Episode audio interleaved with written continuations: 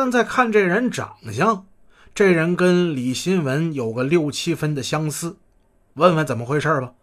他们就把这年轻人带到火车站广场外边一辆经过伪装过的警车。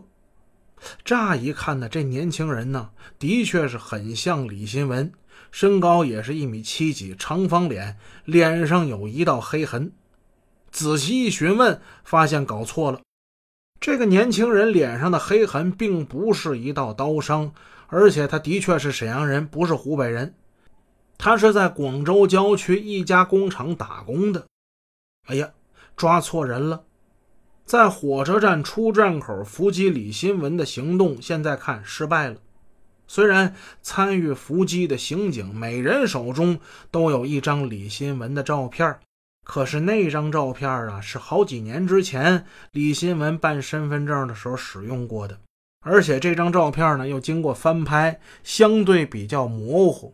当时正下着雨呢，人多杂乱，想在打着各种雨具、面目模糊的汹涌的人流之中找一个印象并不是十分清晰的人，的确是有难度。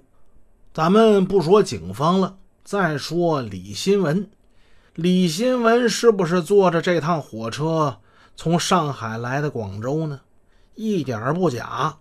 他完全没有想到自己的行踪早就被警方所掌握，更没想到在出站口会有警察等着他。这趟火车人挺多的，李新文所在的车厢呢，离楼梯也比较远。离开站台，他又尿了泡尿。